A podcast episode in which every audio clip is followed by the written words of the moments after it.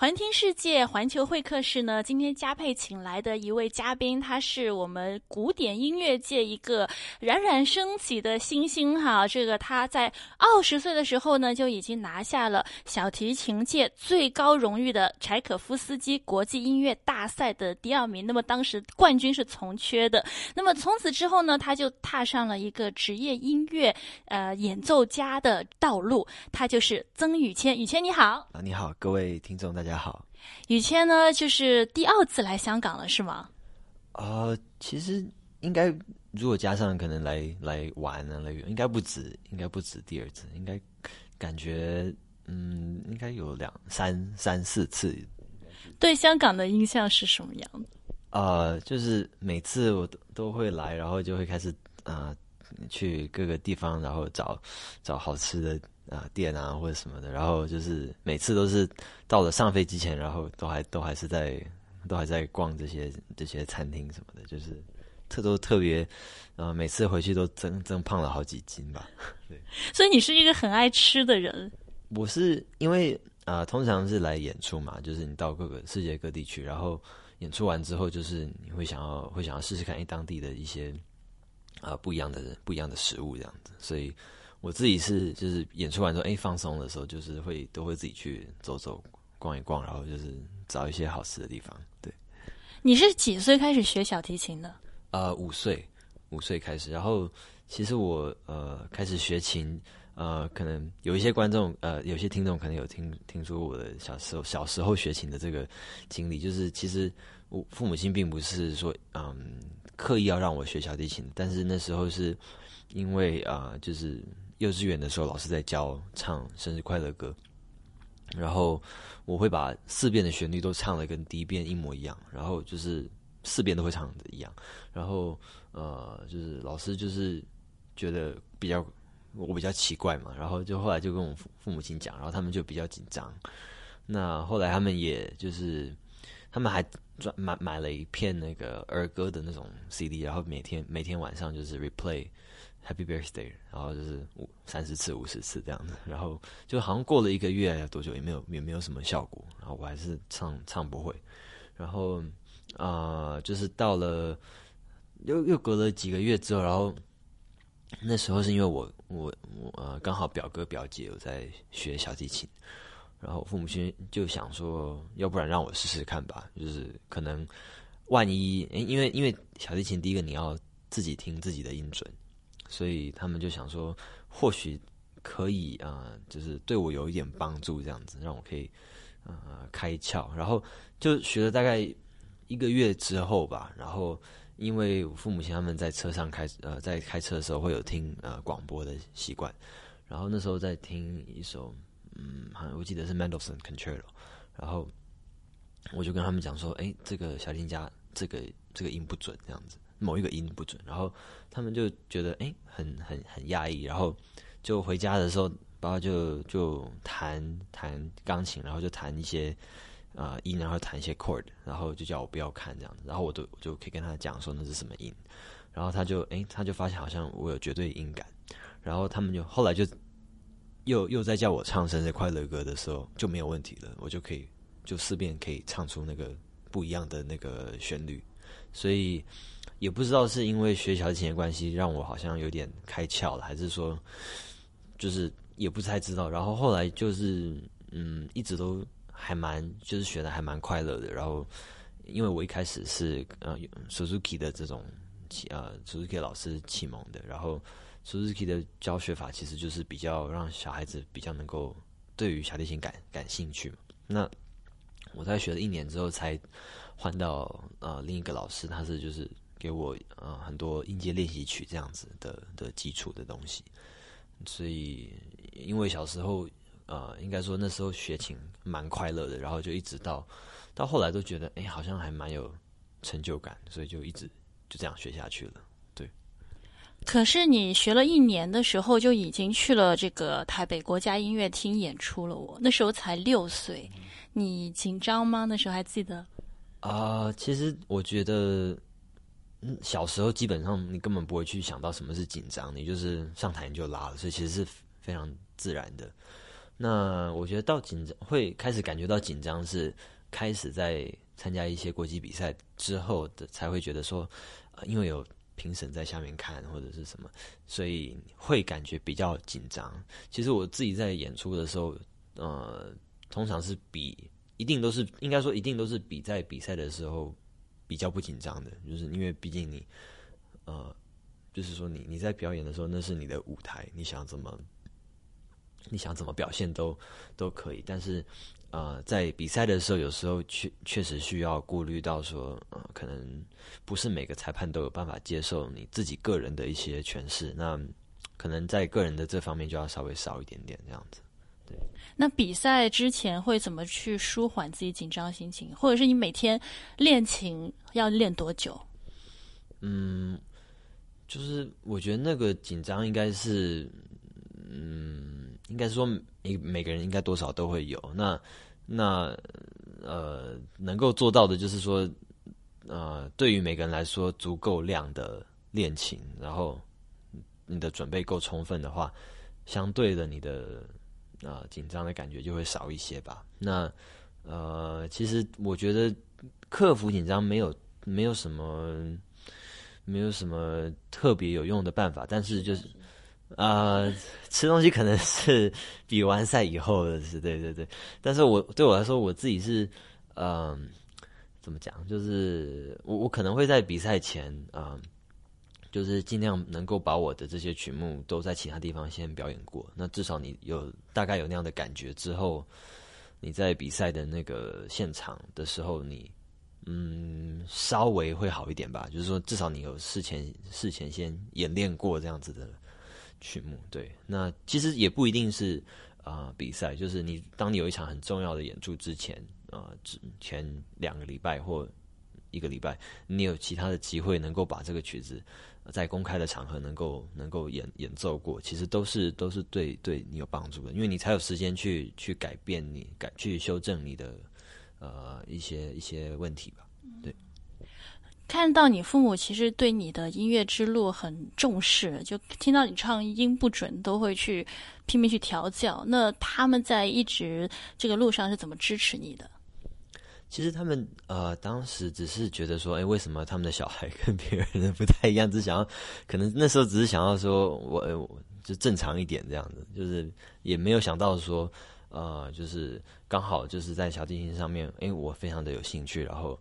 可能有就是他们也发现到，哎，好像呃有一些天分这样子，在在在在小提琴上。那呃，其实到应该说在台湾学琴的那一阵子，都是还蛮快乐的。那真的比较开始比较认真考虑走呃演奏家这条路，然后开始比较辛苦，是到了决定要去去美国之后的时候。对，因为呃，就是开始会有经济上面的的的担心，然后嗯，因为那时候 Curtis 嗯，就是规定说，如果是年纪比较小的小孩子，一定父母亲要有一个陪同。那所以那时候就是爸爸陪我去，然后他就啊把工作辞掉了。对，所以其实呃那一阵子是真的是嗯，应该说就是整个整个我学琴的过程来讲，真的是。最辛苦的那那段时间吧，大概有，应该也有，我觉得可能六五六年这样子的一个时间。那慢慢到后来，呃，开始比赛有一些呃成果，然后就是呃开始慢慢慢慢走，啊，开始开始真的在在开始慢慢演奏的时候，呃，才呃那时候父母亲才也哎才比较放心这样子。对刚刚去 Curtis 的时候才十三岁吧，十二三岁。当时去的时候，呃，你心情紧张吗？是不是从那个时候决定要走演奏家的这个路？呃，就是大概从去之前就觉得说，啊，应该是往这这这个方面发展。因为像我，因为我十一岁的时候，那时候去比那个那次是在法国那个 Manuel 的青少年的一个国际比赛。然后那次我得了第三名，那但是在那之在那个之前，我一直都是在台湾跟老师每个礼拜这样子这样子上课而已。那那时候就觉得说，好像嗯，因为那个比赛是应该算是呃青少年里面最好的其中一个呃比赛。那那时候就觉得说，哎，那好像自己嗯跟这个世界各地的这些这些好的呃年轻的这些小提琴家好像没有差很多，就是或许我再再努力一点就可以就可以嗯达到我想要的目标这样子，所以然后也觉一方面也觉得说呃如果继续留在台湾的话，呃这个课业方面一定会加重，然后因为到了国中高中之后就会一一定会面面临到升学的压力，所以就是。啊，那时候就老师就不断的跟我父母亲讲说，要要把我送去美国，这样子就是让我去 Curtis。有没有觉得其实学音乐里面老师很重要？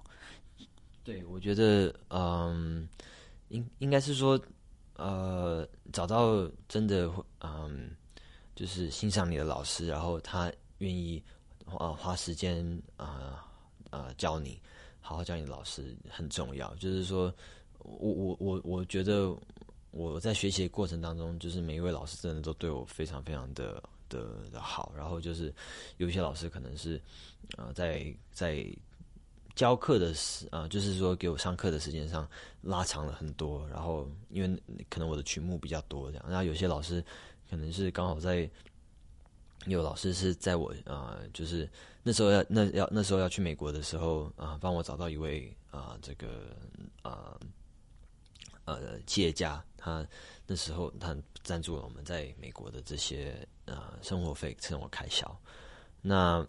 呃，我就是我觉我觉得真的每一位老师我都非常的真的非常的感谢。然后就包括后来去 Curtis 的这几位老师，那这两位老师也都是在音乐上面真的。帮忙了我非常非常的多，对。那么就是宇谦参加过很多的比赛和演奏会啦，就是和世界各地不同的呃乐团，还有一些很世界级的大师的指挥合作。通常都是要很短时间就跟他们找到默契吧，因为你彩排的时间可能也不是特别多。对，就是呃，我印象比较深刻的是有一次跟 Gergiev 吧，因为他。有一次是我们我们在台北的演出，那次跟 Munich Phil，然后然后他飞机可能五六点才到，然后是七点半的音乐会，然后就是基本上他他到音乐厅的时候，我们就是真的就是稍微走一下而已。那那那一次真的就是嗯，怎么讲，非常的有临场感吧？就是但好险，我们也是演 Tchaikovsky，都算是就是我非常比较熟的曲子，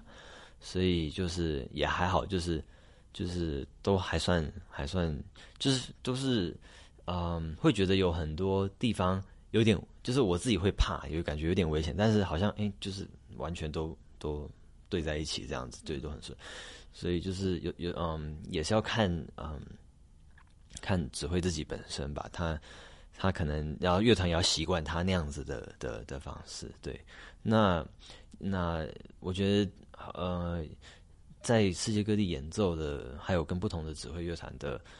呃，有趣的地方就是，真的每个人的个性都很不一样。然后，因为这样的关系，所以他们的音乐有时候是真的会，哎，是完全不一样的。然后你就可以从从中呃找到，哎，你自己觉得啊，就是自己比较喜欢的诠释，或者是说慢慢的找到自己的诠释，就是说你喜欢什么样的。嗯，不管是你在这里啊，喜欢 take 什么样的 tempo，或者是说，呃，什么样的音色适合嗯什么曲子，或者是就有些很细节的东西，真的是慢慢慢慢去靠时间累积出来那样子的感觉。所以嗯，被称为音乐神童，你会有压力吗？几岁开始被大家就是传媒也好，很多粉丝也开始关注你，会有这个方面压力吗？呃，其实。我我我我自己说真的，我嗯，就是说，其实我从小学琴到大，然后真的有很多，呃，那时候一起在学琴的小孩也都是非常有天分的。但是我觉得我比他们幸运的点是说，就是呃，他们可能第一个可能家里不见得很支持他们继继续学，或者是说，呃呃，在某些重要的这些转折点上面，没有人去。去去帮帮助他一把，或者是说，可能刚好比赛可能运气不是那么好，或者什么，所以其实我应该是说，我觉得，呃，就是有天分的人真的很多，但是呢，就是呃，到某一个阶段，真的就是你要有一些运气，然后嗯，自己要非常的坚持，然后呃，不就是要怎么讲，不断的想要继续嗯精进吧，就是嗯怎么怎么怎么让自己的演出啊，不只是维持，而且而且甚至是啊越来越好，这样子，就是我觉得这个是比较比较难的部分，就是啊，因为嗯。就是就就算是最最厉害最厉害的小提琴家或者是钢琴家，他们每天都还是需要维持可能至少三四个小时的的练琴时间。当然，你有可能哦有一一两天，然后你你你偷懒或什么，但是平均来讲，那个还是要维持到那样的量才有可能。那有些人练的比较多的，甚至六小时八小时都有可能。但是我自己自己来说的话。我是尽量维持平均差不多四小时左右吧。对，呃，小提琴对你来说意味着什么？到现在为止，嗯，就是啊，讲有有像像像像那种，我也不知道说不上来，就是像很好的朋友吧。那那，但是这个怎么讲呢？就是。然后，当当我在拉拉琴的时候，感觉是不知道，就比较自在的，反而是比较自在，反而比起呃，就是没有在拉琴的时候，然后就觉得进了另一个世界那种感觉，就是会感觉到你进入，对对对，类似这样的感觉，就是你好像在在另外一个世界，然后哎，拉完琴下来之后，又回到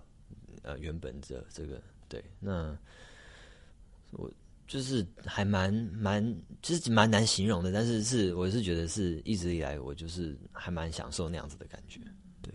嗯，最后一条问题了，就是你在走小提琴小提琴演奏家这条道路上，有没有自己迷茫过，或者是遇到什么困难，就是告诉自己要坚持，有没有这样的一个时间段？呃，有，但是对我来说，呃，通常有那样子的时间出现，啊，就是并不会延续太长。就是当有这样子的情况出现的时候，呃，通常可能几天或者一个礼拜之内，我就会想要赶快找出自己到底哪边可以再更更好这样子，然后尽量可以啊，就是继续往前走这样子。就是呃，其实到开到开始，应该说开始，嗯，比较多演奏之后，你会发现说，其实当演奏家真的。嗯，不完全只有拉琴而已，就是你还有很多东西你需要去去嗯去应对，不管是你跟你的经纪人，或者是你跟这些指挥或者是什么都好，就是啊之类 之类，就是有很多东西真的是我我开始比较多的演奏之后才在慢慢的学习的，就是说面对你的观众也好，面就是嗯怎么样可以让大家。就是更能够，嗯，应该说更能够，呃，有参与感吧。特别是现在的演奏家，就是你看，像呃，在就是都会需要在 social media 上面要有一些 activity，就是你不能够完全都没有，因为这样子大家很难 follow 你现在在在做什么。那就是这些东西其实都是要，我觉得都是都是我还在学习的，所以，嗯。那就是说，我我觉得，如果嗯，通常自己如果面面临到一些瓶颈或者是困难的时候，呃，就是应该说你嗯，会支持你继续走下去的，就是取决于你有多喜欢这件这这个你在做的这件事情。对，那那我我对我来说，就是因为我觉得，因为我很喜欢，所以。当我遇到这些困难的时候，我想办法想办法去尽快的去去解决，对。所以啊，就是我一一就是到目前为止都还蛮蛮享受，对对对。今天非常谢谢曾宇谦接受我们的访问呢，也希望你呢未来能为我们带来更加多精彩的音。